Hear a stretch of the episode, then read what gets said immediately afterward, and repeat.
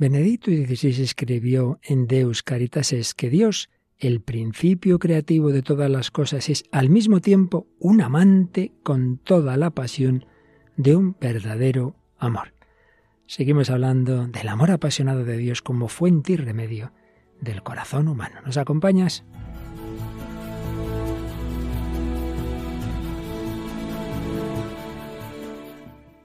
El hombre de hoy y Dios con el padre Luis Fernando de Prada. Un cordialísimo saludo y en este programa nos lo hemos podido hacer el desearos un santo y feliz año nuevo.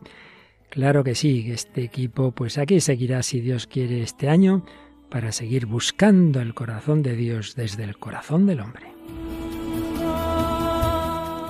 primer programa que hacemos en este año 2023, primer programa que hacemos tras la partida a la casa del Padre de Benedicto XVI, Joseph Ratzinger, cuyo pensamiento tantísimas veces hemos traído a este programa desde que comenzó.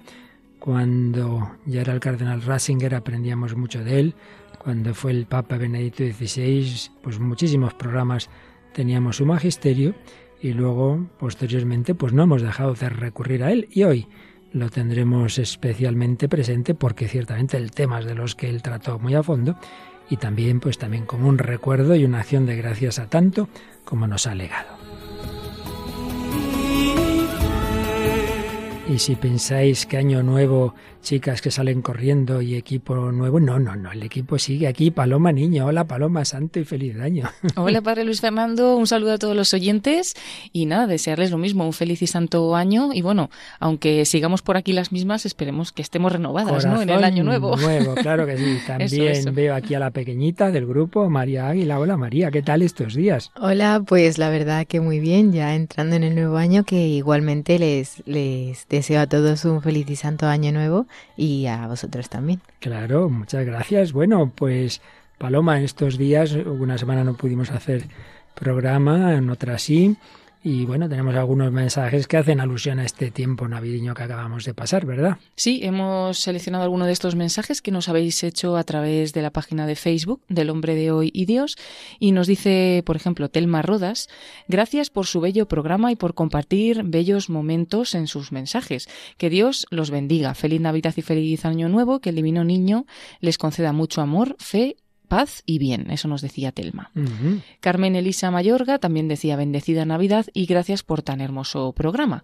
Y destacamos para terminar el mensaje que nos manda Gabriel Benasar, que ya nos ha escrito en alguna otra ocasión, que nos decía gracias por darnos esos bonitos e interesantes momentos. Feliz Navidad a Radio María y especialmente al Padre Luis Fernando de Prada. Gracias por darme paz interior en unos años difíciles en los que estoy privado de libertad. Gracias, mil gracias. Doy fe de que Dios existe Gracias, mil gracias a nuestra Madre la Virgen. Luego también quiero aprovechar para saludar a todos los privados de libertad, a decir que esos momentos pues difíciles se llevan mejor gracias a Radio María y también pues aprovecha para pedir perdón. Y bueno, sigue dando gracias a, Radio María eh, continuamente en sus mensajes. Le agradecemos también que nos ha mandado una poesía.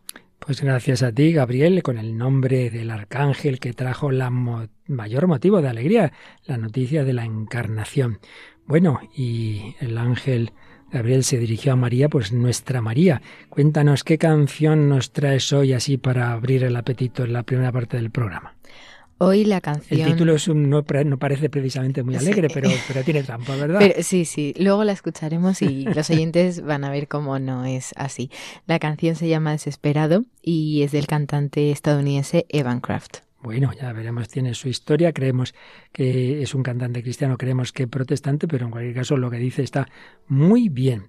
Y bueno, ya os decía que vamos a tener especialmente presente hoy el pensamiento de Benito XVI y vamos a recordar un momento pues muy importante cuando la primera jornada mundial de la Junta a la que existió como papa tuvo un discurso excepcional en aquella vigilia y escucharemos un momento de ese discurso y si nos da tiempo también de cuando vino a la primera, al primer encuentro mundial de familias, que si lo, la JMJ fue en Alemania, en Colonia, el de familias fue aquí en España, fue en Valencia.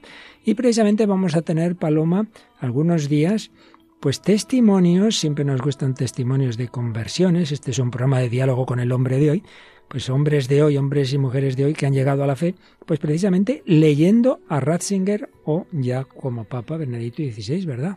Sí, vamos a hablar de algunos de estos testimonios, pues eh, casi todos ellos eran pues personas que estaban alejadas del cristianismo, pero que leyendo libros y buscando respuestas intelectuales, pues encontraron la doctrina, los escritos de Joseph Ratzinger o del Papa Benedicto XVI y les ayudó mucho o fue clave de su conversión. Hoy en concreto hablaremos más en profundidad de Huan Dung, que es un joven de origen chino que nació ya en Navarra y bueno, y su historia junto a su novia Natalia de cómo llegó al cristianismo a través de, del Papa Benedicto XVI. Estupendo. Bueno, ya hace años entrevistábamos en este mismo programa a una cantante española cuyo nombre artístico es Matina, que también tuvo un proceso de acercamiento a la vida de la Iglesia y desde entonces pues tiene muchos cantos cristianos, un grupo de gospel y hoy vamos a acabar el programa con una canción suya, ¿verdad? Sí, escucharemos Un amor tan grande. Bueno, pues todo esto porque seguimos, todavía no acabamos de rematar y aún nos quedará un poquito más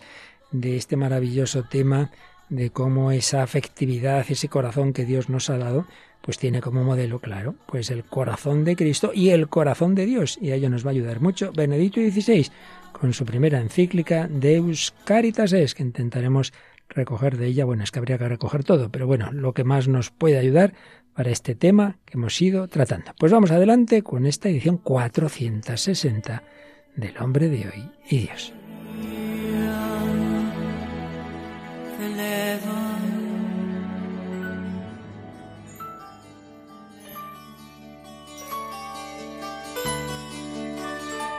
Bueno, pues recordemos que estamos en un gran bloque sobre el misterio del hombre, que dentro de los temas que hemos ido tratando hemos visto la importancia del equilibrio en la personalidad de esas tres dimensiones, intelectual, afectiva y volitiva, y concretamente estamos dedicando muchos programas a ese mundo afectivo. Empezábamos por los conceptos más generales, por cómo se ve la afectividad históricamente en la filosofía, más modernamente en la psicología, cómo es un campo tan amplio que hay infinidad de acepciones y de palabras, que si emociones, que si sentimientos, que si pasiones, que si afectos, etcétera, etcétera. Y después de todo ese panorama más psicológico, antropológico, ya íbamos aplicando esto a la vida cristiana.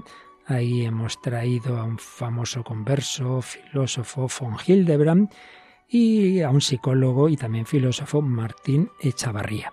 Y todo esto nos ha ido llevando al hombre perfecto, que es Jesucristo, claro, que también lo es en su afectividad. También hemos comentado una ponencia de Martín Echavarría y también de obras de von Hildebrand, pero ya mm, el último paso es, bueno, Jesús es el, el verbo hecho carne, Dios hecho hombre, pero Dios mismo, incluso antes de encarnarse, tenía, tiene afectividad Dios es simplemente inteligencia, simplemente conocimiento y voluntad, o esa voluntad implica un amor, implica una afectividad. Pues vamos a responder a esto desde el pensamiento de Benedicto XVI y sobre todo de su primera encíclica, aunque en ella confluían escritos anteriores, como es natural. No me refiero a la encíclica Dios es amor, Deus Caritas es. Pero antes digamos que en efecto en ella confluyen temas muy de su pensamiento como es la importancia de unir verdad y amor. Dios es logos, ¿cuántas veces usa esta palabra en todas sus obras? Logos, inteligencia. Al principio, ¿era la casualidad, era la nada o era el logos? Era el logos. Pero ese logos es también ágape, es decir, amor. Y si el hombre está creado a imagen y semejanza de Dios, pues quiere decir que esas dimensiones deben estar presentes en nuestra vida. También ese principio tan básico que siempre tenemos presente en este programa, la gracia no destruye la naturaleza, la sana, la perfecciona, la eleva, la fe no destruye la razón, la sana, la perfecciona, la eleva. Pues también el amor divino, el ágape divino, no destruye los diversos niveles del amor humano, tampoco ese amor que veremos con sorpresa quizá de algunos, que Benito XVI llamaba eros y que lo aplicaba a Dios, pues ya veremos en qué sentido. Y una de las características o de, las, de los aspectos llamativos de esta encíclica es que fue presentada por el propio Benedicto XVI porque tuvo en la semana en que era, se publicaba la encíclica, estamos hablando, él la, la, fechaba, quería publicarla en la Navidad, del mismo año en que fue elegido, 2005, pero por tema de traducciones no se publicó hasta enero de 2006. Bueno, pues tuvo un discurso en el que vino a hacer una presentación preciosa de la encíclica que vamos a intentar resumir ahora. Ahí nos daba las claves de esta encíclica, que es lo que él había pretendido, y como siempre mostraba un tremendo dominio de todo, no solo de la filosofía y la teología, sino de la literatura. Empezaba hablándonos de la excursión cósmica en la que Dante, en su divina comedia, quiere implicar al lector. Una excursión que termina ante la luz perenne que es Dios mismo, ante la luz que es a la vez el amor que mueve el sol y las demás estrellas, una famosísima expresión de la divina comedia, cuando llega al paraíso, el amor que mueve el sol y las demás estrellas. Luz y amor, decía Benedicto XVI, son una sola cosa, son la fuerza creadora primordial que mueve el universo. Aunque estas palabras del paraíso de Dante reflejan el pensamiento de Aristóteles, que veía en el Eros la fuerza que mueve el mundo, la mirada de Dante vislumbraba algo inimaginable para el filósofo griego. Y es que esa luz se le presentaba a Dante en tres círculos. Claro, ahí está la revelación de Dios como círculo trinitario, pero todavía más importante, indicaba el Papa, es la percepción de un rostro humano, el rostro de Jesucristo, que se le presenta a Dante en el círculo central de la luz. Dios, luz infinita, tiene un rostro humano y podríamos añadir un corazón humano. Esta visión de Dante muestra, por una parte, la continuidad entre la fe cristiana en Dios y la búsqueda realizada por la razón y por las religiones. Pero destaca también la novedad que sólo Dios mismo podía revelarnos, la novedad de un amor que ha impulsado a Dios a asumir un rostro humano, carne y sangre, el ser humano entero. Por eso, el eros de Dios no es sólo una fuerza cósmica primordial, es amor que ha creado al hombre y se inclina hacia él, como se inclinó el buen samaritano hacia el hombre herido y despojado.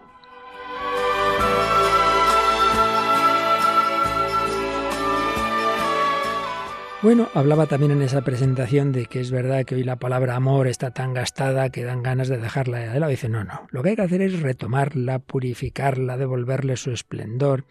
También indicaba la intención que tenía con esa encíclica, destacar la centralidad de la fe en Dios, en el Dios, que asumió un rostro humano y un corazón humano, porque la fe no es una teoría, es algo muy concreto, es el criterio que decide nuestro estilo de vida.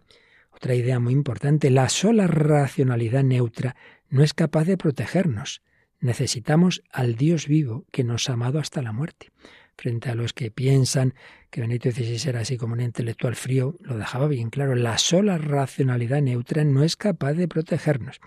Y señalaba cómo los temas centrales de la encíclica son Dios, Cristo y amor que se funden como guía central de la fe cristiana. Dice, quería mostrar la humanidad de la fe, de la que forma parte el Eros, de esa humanidad de la fe forma parte el Eros. Repito que ahora veremos qué quiere decir con esto. El sí del hombre a su corporeidad creada por Dios, un sí que en el matrimonio indisoluble entre un hombre y una mujer encuentra su forma enraizada en la creación. Y allí sucede también que el Eros se transforma en agape, que el amor al otro ya no se busca a sí mismo, sino que se transforma en preocupación por el otro, en disposición al sacrificio, también en apertura al don de una nueva vida humana. El ágape cristiano, el amor al prójimo en el seguimiento de Cristo, por tanto, no es algo extraño puesto al lado del eros o incluso contra él. Más bien, en el sacrificio de sí mismo que Cristo realizó por el hombre, el eros ha encontrado una nueva dimensión, en la historia del servicio de caridad de los cristianos a los pobres y a los que sufren se ha desarrollado cada vez más. En este párrafo yo creo que está la clave y el resumen de la encíclica. Todo lo, lo humano es asumido, es, está creado por Dios y por tanto Dios no va contra ello cuando se nos revela en plenitud. Y por tanto esa dimensión del eros es asumida pero es transformada y sublimada por el ágape, y si uno al principio, como luego explicará en la encíclica, pues puede quedarse deslumbrado buscando solo su propio interés, su propia felicidad cuando contempla a la persona amada, si realmente la ama, luego va pasando eh, de ese eros al ágape, perdona, cuando a veces digo ágape, a veces ágape, porque bueno, es una palabra griega que podemos acentuar de una forma o de otra. Señalaba también que partiendo de la imagen cristiana de Dios, eh, ha querido mostrar cómo el hombre ha sido creado para amar y cómo este amor, y de nuevo la idea, que inicialmente aparece sobre todo como eros entre un hombre y una mujer, debe transformarse luego interiormente en agape, en donde sí al otro, precisamente para responder a la naturaleza verdadera del eros. Y sobre esta base, había que aclarar que la esencia del amor a Dios y al prójimo es el centro de la existencia cristiana, es el centro de la fe. Entonces, fijaos, esto es lo que tienen los grandes intelectuales, que saben relacionar todo. Lo más concreto, como que yo estoy llamado a tener amor al prójimo con esta persona, tiene un último trasfondo que es en Dios, Dios que es Logos, Dios que es Agape, Dios que ha creado al hombre a su imagen y semejanza, Dios que ha creado varón y mujer, que ha puesto en ellos esa tendencia, esa atracción, ese eros, pero como si realmente de esa atracción no mm, da un paso más, que es dado que quiero a esta persona, busco su bien, incluso aunque esto me lleve a un sacrificio, si el eros no va unido al ágape, pues algo va a fallar y falla, como tantas veces vemos. Bueno, pues esto es lo esencial de la presentación que el propio Benedicto XVI hacía de esta encíclica. Luego, lo que nos dé tiempo hoy o el próximo día, ya entramos más a fondo en los conceptos de la encíclica.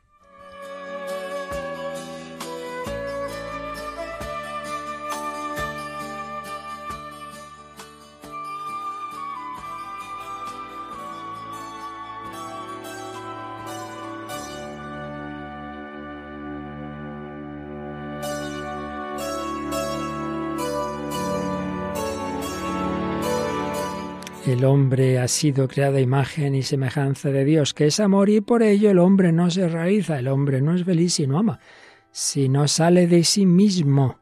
El éxtasis, como dirá en la encíclica, no simplemente es quedarse ahí al helado, contemplando a esta persona de la que me enamora. Bueno, eso puede ser el inicio, pero más aún el éxtasis debe ser salir de ti para darte al otro, y también cuando eso implique un sacrificio. Si el hombre no ama, si el hombre queda encerrado en sí mismo, siempre va a haber problemas, porque estamos hechos para amar, para la autotrascendencia que decía Víctor Frankel, para el amor a Dios y al prójimo que nos dice la revelación. Y por tanto el hombre que no se encuentra con el amor, como decía Juan Pablo II en su primera encíclica, hoy estamos hablando de la primera encíclica de Benedicto XVI, pero ya lo decía también Juan Pablo II, que tanto trabajó antes incluso de ser papas, reflexionó sobre el amor humano, en particular del amor entre hombre y mujer, pues decía eso, si el hombre no, no se entrega en amor, su vida queda carente de sentido y puede llegar a la desesperación.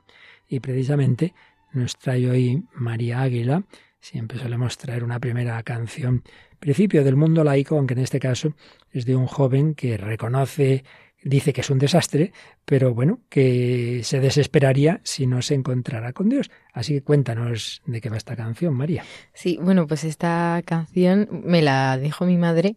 Un día estábamos ahí en el salón y me dice, mira qué canción tal. Y la escuchamos y nos gustó mucho y digo, pues voy a traerla al programa. Paloma, aquí tenemos a toda la familia Águila, colabora en el programa, y su madre, su hermana, eso falta que a ver ya tu padre, a ver el próximo día se aporta Y pues eh, se llama la canción Y es de Evan Craft, que es un cantante cristiano estadounidense que nació en California en el año 1991.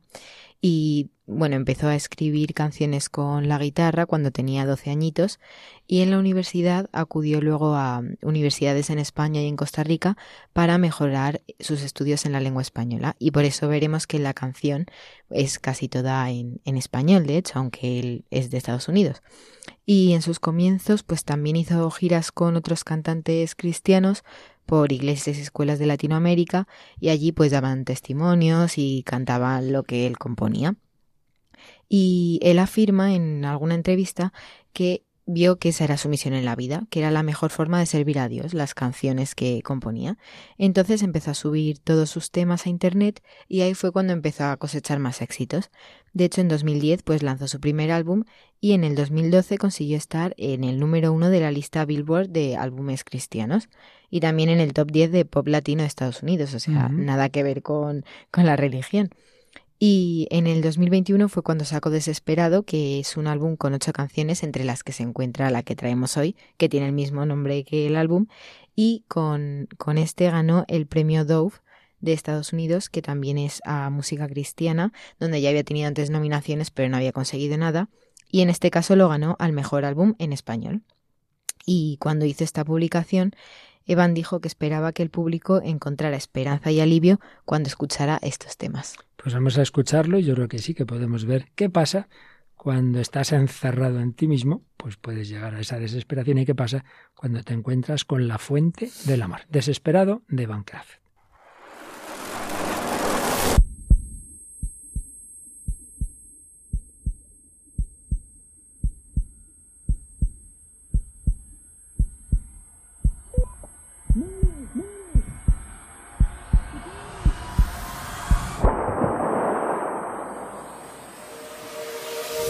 Soy un náufrago, acaso sueño volver.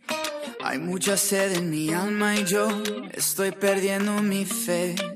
Caí por promesas vacías, espejismo de pura mentira. Casi muero en esta sequía, solo.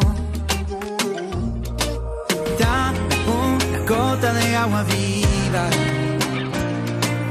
Vuélveme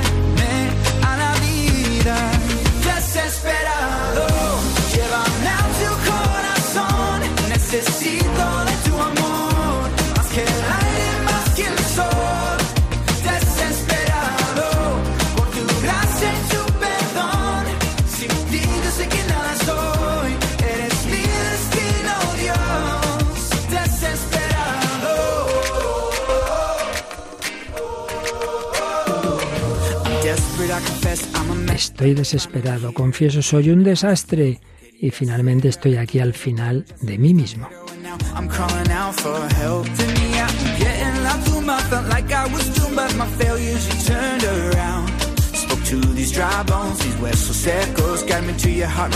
Quería ser aventurero, pero ya soy extranjero y ahora estoy pidiendo ayuda. Tenía un pie en la tumba, sentí que estaba condenado, pero mis fracasos dan la vuelta. Hablé a estos huesos secos, mis huesos secos. Guíame hacia tu corazón, mi promesa, mi tierra prometida.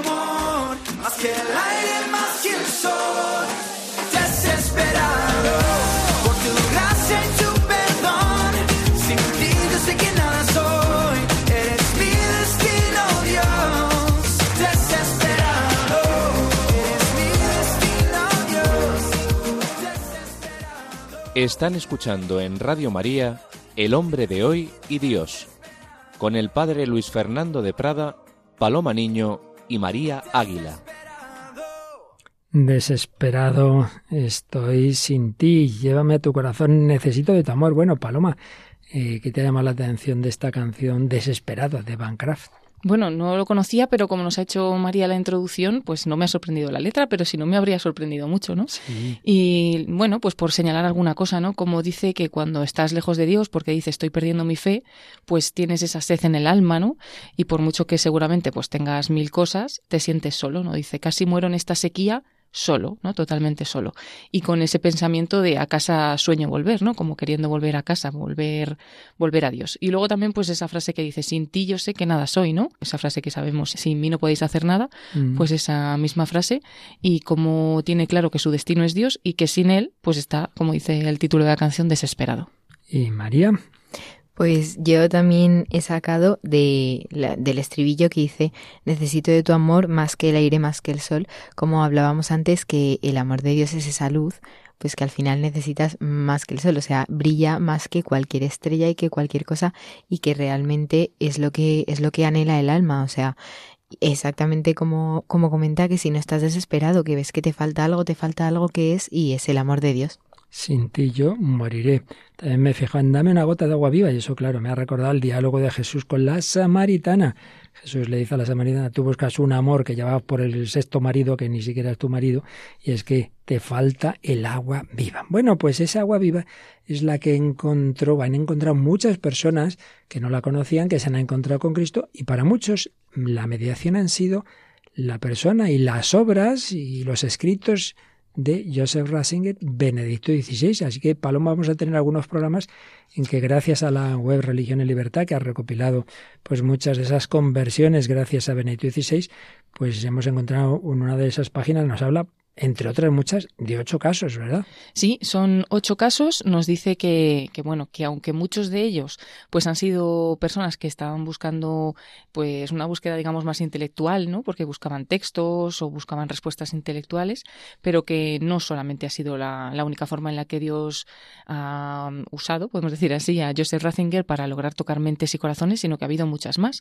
Y bueno, hoy vamos a escuchar el testimonio de uno de ellos, de Wang Dung, que bueno, él era totalmente y quería convencer a su novia eh, católica de que la religión pues no tenía mucho sentido pero dio con Benedicto XVI y con sus textos, ahora lo conoceremos más, pero tenemos muchos más. Un biólogo que creía que la fe es incompatible con la ciencia, hasta que leyó una entrevista al Papa Benedicto XVI, eh, también un periodista iraní que había sido ateo, marxista, y que se quedó totalmente impactado por la visita de Benedicto XVI a Estados Unidos, también el judío eh, New Age, que bueno, dice que soñó con Jesús y que luego lo que le tocó realmente fue la mirada de Benedicto XVI, uh -huh. el día que salía como papa por, por el balcón ¿no? de la plaza de San Pedro. También la atea inglesa, que quiso leer a Ratzinger para refutarlo y se bautizó poco después. Una senadora socialista española, Mercedes Aroz, que entró en la fe leyendo libros de, de Ratzinger.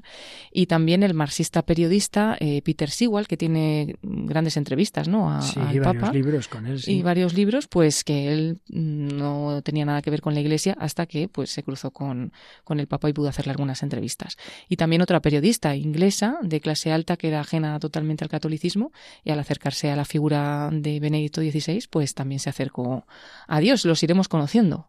Pues enseguida nos hablas de este chico de, origen chino, pero si te parece, primero vamos a escuchar el momento en que muchos lo vieron por primera vez como papa. Era ya una figura muy conocida, muy conocida en el pontificado Juan Pablo II. Yo leía mucho de sus cosas porque realmente me, me encantaban. Y cuando pude ir a la Jornada Mundial de la Juventud de Colonia, pues allí, allí estábamos en ese campo de Marienfield y en aquella vigilia dijo palabras largas, profundas, preciosas. Escuchamos un momentito de esas palabras.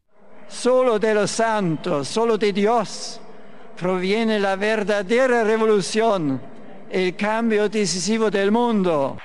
En el siglo pasado hemos vivido revoluciones cuyos programa común fue no esperar nada de Dios, sino tomar totalmente en las propias manos la causa del mundo para transformar sus condiciones.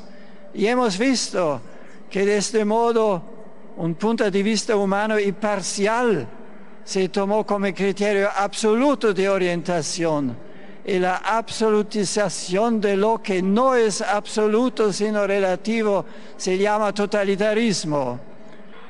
No libera al hombre, sino que le priva de su dignidad y lo esclaviza.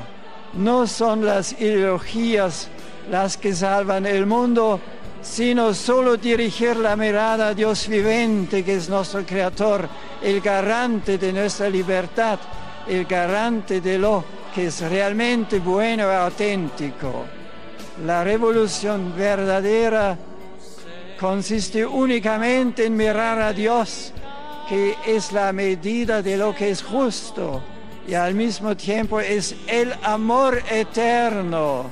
¿Y qué puede salvarnos si no es el amor?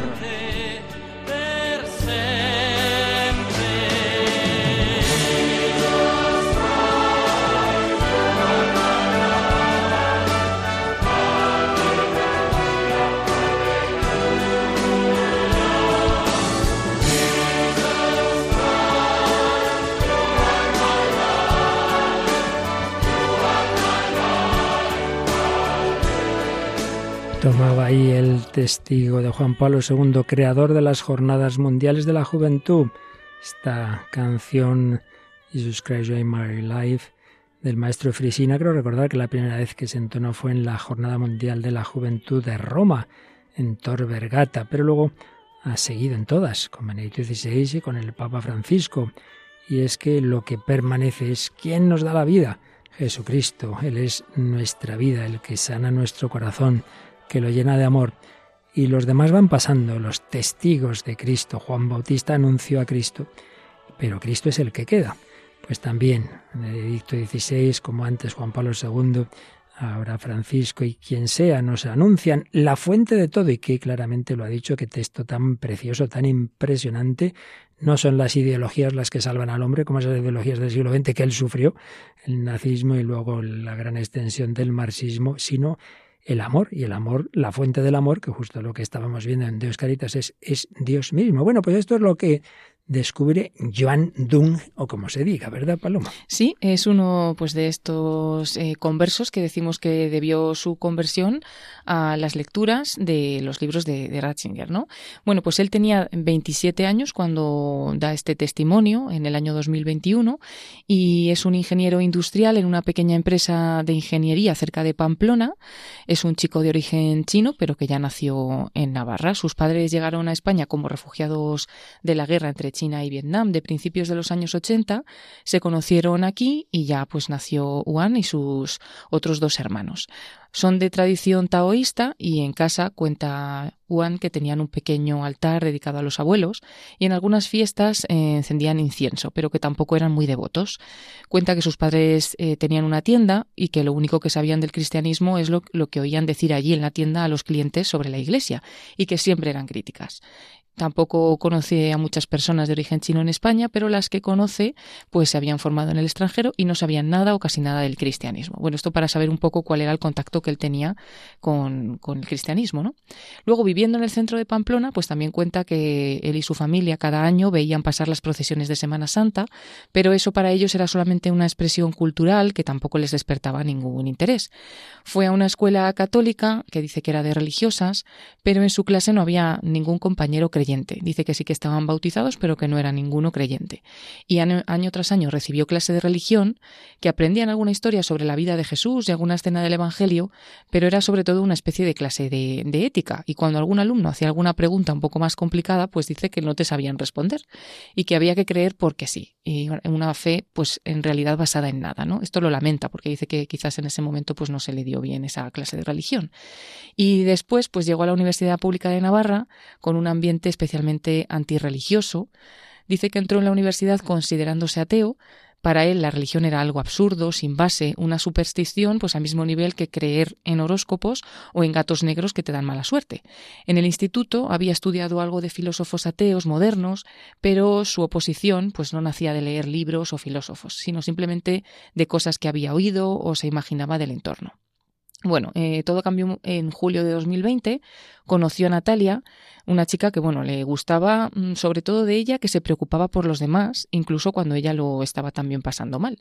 Y eso dice que fue lo primero que le llamó la atención de esta chica. Nuestra amistad, cuenta Juan, creció rápido y en poco tiempo empezamos a hablar de temas profundos. Ella me comentó que era cristiana y me describió con gran detalle la importancia de Dios en su vida. Juan le respondió que en su opinión la religión era contraria a la razón y algo superado por la técnica y la ciencia. Iba de ateo y quería convencer a Natalia para que dejara el cristianismo. Sigue contando, yo pensaba que la religión te quita libertad, te encierra, te controla la cabeza, pero ella me decía que lo que veía en su propia vida es que la fe cristiana era verdadera, buena e importante. Y de hecho, pues también nos dice este chico que Natalia era la primera persona de su edad que conocía que fuera realmente una cristiana convencida. Y bueno, pues para convencer a Natalia de que el cristianismo era una tontería, Juan decidió buscar sus bases, las bases del cristianismo, para desmantelarlas y mostrar que eran totalmente pues una mentira, ¿no? Pero claro, tampoco tenía mm, pues muy claro cuáles eran esas bases, así que pues buscó en internet, como tantas otras veces, y buscó introducción al cristianismo. Y entonces pensaba que le saldrían libros para niños, pero lo primero que le apareció fue el libro de Joseph Ratzinger, un libro eh, que escribió que se llama así, Introducción al cristianismo. Y bueno, le sonaba de algo el nombre de Ratzinger, investigó un poco y se dio cuenta de que era el Papa Benedicto XVI y dijo, bueno, genial, desmonto lo que diga el Papa y demuestro que es una tontada y ya está, convenceré a Natalia, ¿no? Y bueno, empezó a leer el libro, Introducción al Cristianismo, y antes de 48 horas dice que toda su cosmovisión había cambiado. El libro me sorprendió muchísimo. Estaba lleno de verdades abrumadoras. Pensaba que su argumento sería creemos en Cristo porque sí, pero realmente lo que encontraba es que se basaba en una razón imparcial, superobjetiva, que se aguantaba muy bien. Había algo que resonaba en mi interior, que ya me resultaba familiar. Me sonaba bien, pero no le había puesto nombre. Por ejemplo, yo siempre participé en voluntariados con niños, con refugiados. En mi casa me regañaban y me decían que eso me distraía de los estudios, pero yo sentía que tenía que hacer eso. Y leyendo a Ratzinger vi que eso forma parte de algo natural en el hombre, como es la búsqueda de Dios.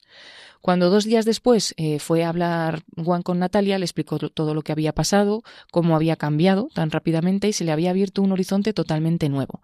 Dice que no eran un par de temas, que era toda una visión nueva del mundo y de la vida. Sigue diciendo, al creer en Dios he visto que ha cambiado el sentido de mi vida, y eso es liberador. Yo iba siempre estresado comparándome con los demás, con lo que cobraban, con lo que estudiaban, las carreras, los másteres, los títulos, una competición que nunca se acababa. Pero ahora con la fe todo eso no me importa. Lo que importa en la vida es amar y vivir el bien. La fe me quitó todo ese peso de encima. Lo que también cuenta Juan es que le apena el rechazo que ha recibido pues al acercarse a la fe por parte de sus parientes, de sus amigos y bueno, dice que realmente ya se lo esperaba y que no le sorprende y que espera que con el tiempo vaya mejorando. Luego, bueno, cuando ya se acercó al cristianismo con este libro de Joseph Ratzinger, se dio cuenta de que Natalia realmente, aunque era cristiana, no era católica, era evangélica. Por lo tanto, dice que es él el que la, lleva a misa y le está intentando, pues, eh, que también que conozca el sentido mm, del cristianismo, esa introducción al cristianismo de Benedicto XVI, porque dice que él busca la verdad y cree que la verdad se encuentra en la enseñanza católica. Que también ha conocido gente evangélica, que son personas maravillosas, con fe fuerte, pero que su teología no le convenció, que le chirrió un poco.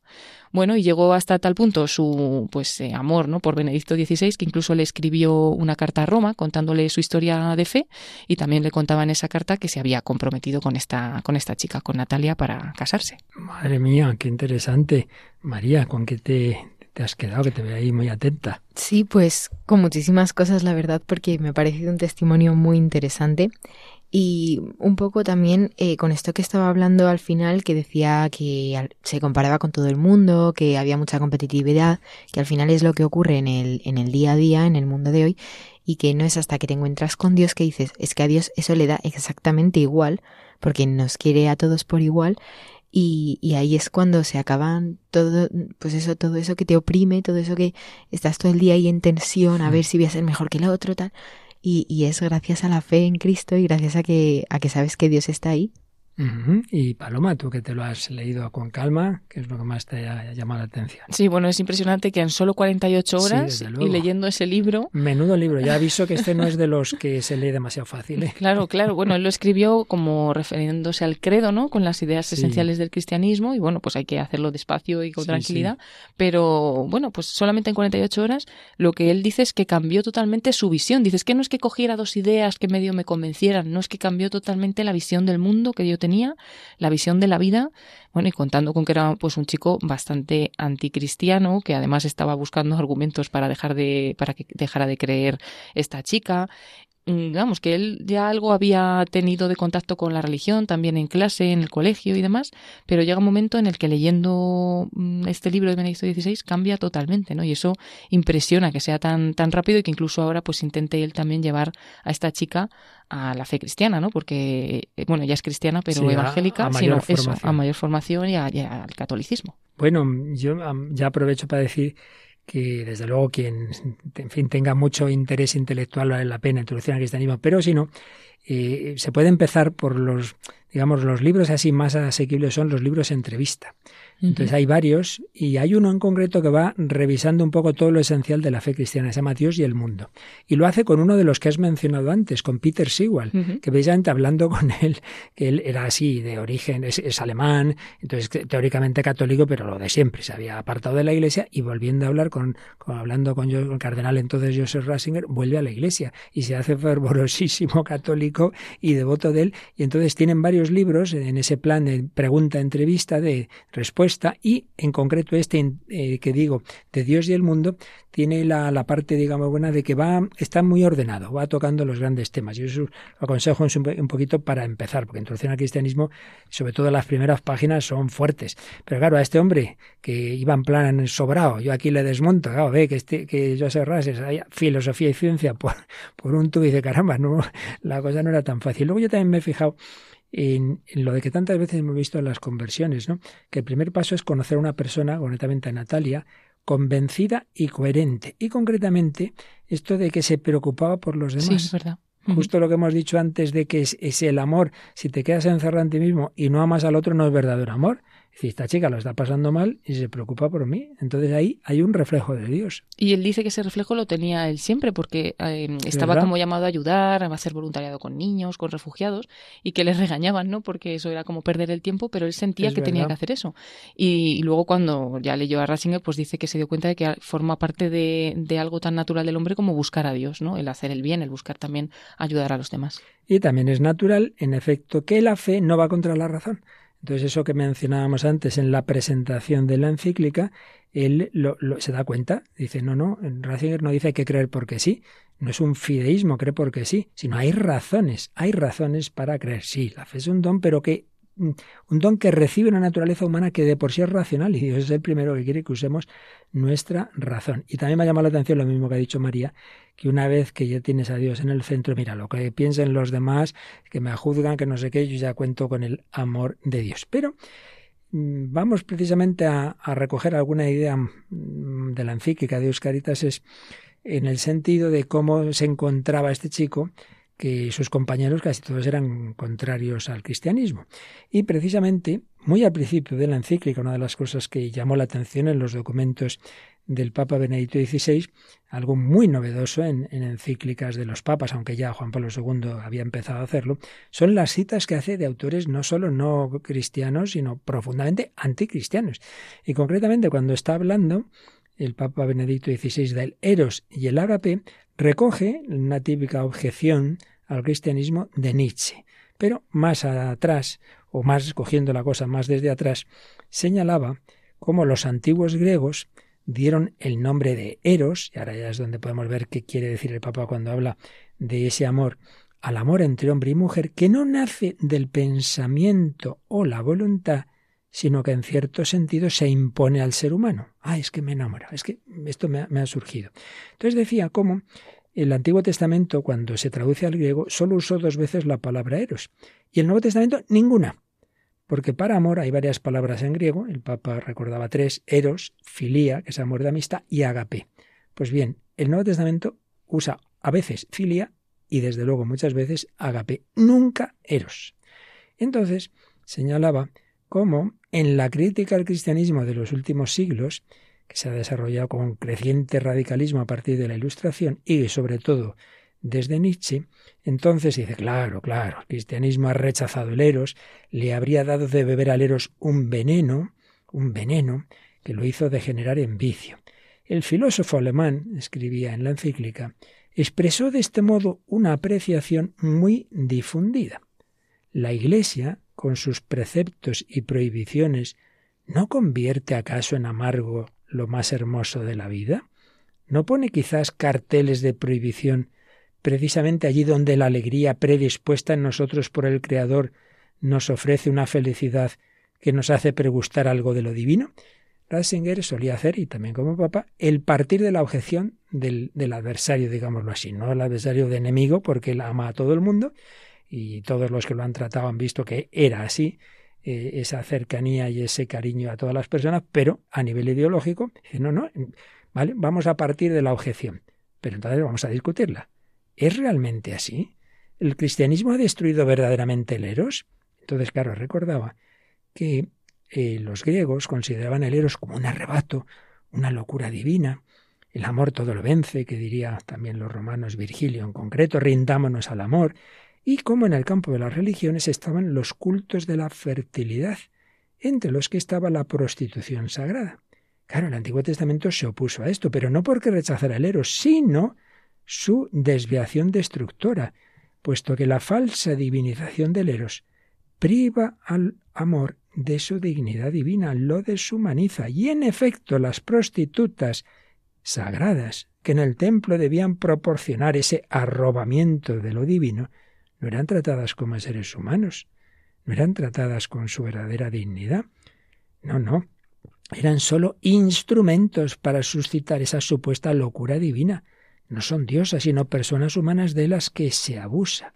Por eso, el eros ebrio e indisciplinado no es elevación, no es éxtasis hacia lo divino, sino caída, degradación del hombre. Por eso, y aquí viene la conclusión de esta primera afirmación al respecto, el eros no, no, se rechaza, pero necesita disciplina y purificación para dar al hombre no el placer de un instante, sino un modo de hacerle pregustar, en cierta manera, lo más alto de su existencia, esa felicidad a la que tiende todo nuestro ser. Sí, es verdad, entre el amor y lo divino existe una cierta relación, dice el número 6 de Deus Caritas perdón, el número 5.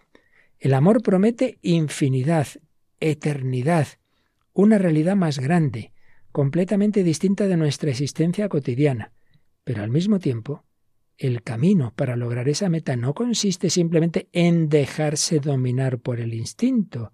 Hace falta una purificación y maduración, que incluyen también la renuncia. Esto no es rechazar el, el eros ni envenenarlo, de Nietzsche, sino sanearlo para que alcance su verdadera grandeza. Esto depende ante todo de la constitución del ser humano, que está compuesto de cuerpo y alma. El hombre es realmente el mismo cuando cuerpo y alma forman una unidad íntima. El desafío del Eros puede considerarse superado cuando se logra esta unificación. No, no, el cristianismo no es contrario a la corporidad, aunque siempre ha habido tendencias, pero que no son la, doctrina ortodoxa católica. El modo de exaltar el cuerpo que hoy, constatamos resulta engañoso. El eros, degradado a puro sexo, se convierte en mercancía. Bueno, hoy nos quedamos aquí para que veáis cómo recoge esa objeción y como dice, eso de que dejarse llevarse más del instinto, eso es lo bueno, eso es el verdadero amor. Entonces la Iglesia cuando dice que hay que saberlo purificar, que hay que saberlo integrar, está haciendo daño. No, no, si el daño es todo lo contrario, es quedarnos en ese nivel animal. Vamos a escuchar ahora pues otras palabras suyas, pero en este caso, en esa visita a España, en la que se dirigió precisamente a las familias el Encuentro Mundial de las Familias que tuvo lugar en Valencia en verano de 2006 y habla de esto, del amor en, el matrimonio. El ser humano fue creado a imagen y semejanza de Dios para amar y que solo se realiza plenamente a sí mismo cuando hace entrega sincera de sí a los demás. La alegría amorosa con la que nuestros padres nos acogieron y acompañaron en los primeros pasos en este mundo es como un signo de prolongación sacramental del amor benevolente de Dios del que procedemos.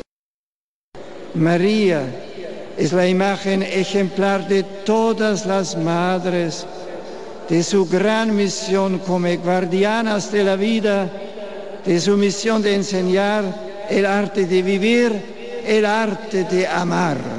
María nos enseña el arte de vivir y el arte de amar. Bueno, María, pero María Águila, ya has oído ese resumencito de lo que decía Benedicto XVI en Deus Caritas y estas palabras que habló en Valencia. Sí, tú como joven que tantas veces te habrá llegado esta, estas ideas, ¿verdad?, sobre el cristianismo. ¿Qué te ha parecido esta reflexión de Benedicto XVI? Pues muy interesante y me ha llamado la atención que utilizara ese argumento en contra para ponerlo a favor, que me parece una técnica muy buena, la verdad, porque claro, así ya no te pueden rebatir nada, si, si lo estás eh, sobreponiendo tú mismo. Y nada, me parece la verdad que, que tiene muchísima razón y muy interesante. Y al final es eso, que solo escuchas esa versión de Nietzsche y la gente se queda, pues, pues sí, tiene razón, pero claro, si luego escuchas realmente lo que dice Benedicto XVI en este caso, entiendes perfectamente que la iglesia al final lo que hace es sanar ese eros, porque claro, todo se puede descontrolar, todo si lo dejas al libre albedrío, a la, o sea, a, sin tener en cuenta, claro, sin tener en cuenta nada eh, racional ni, Uh -huh. ni la fe, pues se descontrola totalmente. Entonces, mmm, nada, me, me, ha gustado que, que, dijera eso. Seguiremos, seguiremos recogiendo ideas de esa encíclica y bueno, Paloma, vamos a terminar ahora en también en positivo el amor, pero cantado por quién? Pues cantado por Matina, que es esta cantante llamada Maite Zuazola, cantante y compositora española que nació en una familia católica en Bilbao, Vizcaya, y empezó en la música con solo siete años. Ha estado con nosotros también en este mm. programa, en alguna ocasión contando su testimonio, y bueno, pues eh, estuvo en el mundo de la música desde siempre, desde pequeña. Primero fue profesora de solfeo, piano, hasta que descubrió que con la voz pues también podía pues llegar a, a cantar.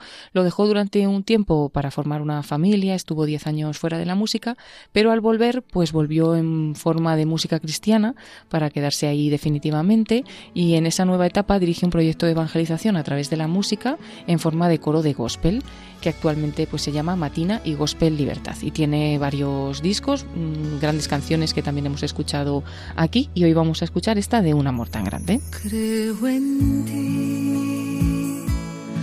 Creo en el amor, es algo que no puedo explicar. Tengo la confianza puesta en mi intuición, prefiero no pensar y sí sentir. Es por ti,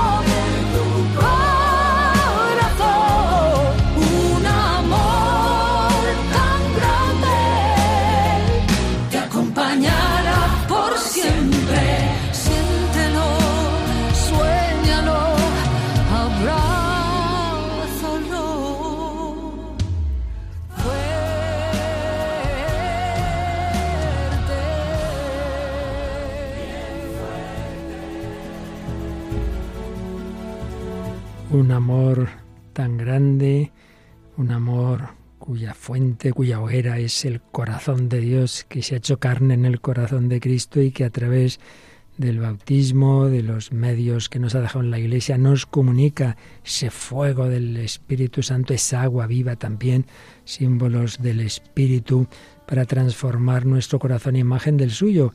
De esto hablaba esa primera encíclica de Benedicto XVI, que estamos recordando en este primer programa que hacemos tras su partida a la casa del Padre, pero nos ha dejado ese inmenso legado tanto antes de ser obispo, teólogo, antes de ser papa, el cardenal Ratzinger y ya como papa y en esta etapa final de nuestra reflexión sobre la afectividad, sobre el corazón, sobre el amor, nos viene de maravilla profundizar un poquito, un poquito en esa encíclica extraordinaria en la que no obviaba, no, no dejaba de lado ninguna objeción hasta de alguien tan anticristiano como Nietzsche para ver la parte que podía aceptarse de la crítica y hacer ver que realmente el verdadero amor, si no incluye esa renuncia, esa, ese dominio, pues al final no es amor, es usar al otro como un instrumento para mi instinto. Pero veremos en positivo que nos explicaba sobre el agape, sobre el amor. Pues María Águila, muchísimas gracias una semana más. Gracias también a vosotros y yo encantada de estar aquí siempre. Y Paloma, seguro que nos vas a seguir trayendo testimonios de personas que leyendo o conociendo a Joseph Ratzinger Benito XVI han encontrado a Cristo, ¿verdad? Pues sí, la verdad es que no es que sorprenda porque, bueno, podemos imaginárnoslo, pero bueno, el saberlo y leer sus testimonios, la verdad es que nos, nos impacta. Y recuerdo que os animamos a leer a Joseph Ratzinger, ese habrá que os he dicho Dios del mundo, o Jesús de Nazaret, o a escucharlo, que recordamos que aquí Jesús de Nazaret está todo ese libro explicado, resumido, quitando las partes más técnicas por un servidor y lo podéis pedir a Radio María. Bueno, y ahora a continuación, pues llega alguien que también, por cierto, este sacerdote, el padre José Luis Simón, sé que se reúne con otros sacerdotes devotísimos de la música clásica y de Joseph Ratzinger. Qué bueno, qué bueno. Y, y, seguro que hace un programa especial, si no hoy, pues el próximo día, seguro sobre, sobre Benedicto XVI, porque ahora llega la Biblia en partitura. No está nada mal. Bueno, querida familia de Radio María, pues nosotros llegaremos también con partitura o sin ella, si Dios quiere, esperamos, por la gracia divina, la semana próxima, si Él quiere. Entre tanto, ya sabéis, todo está en nuestra web, en nuestro podcast, en Spotify, bueno, en todos lados. Que el Señor os bendiga. Hasta el próximo día, si Él quiere. Así concluye El hombre de hoy y Dios un programa dirigido en Radio María por el Padre Luis Fernando de Prada.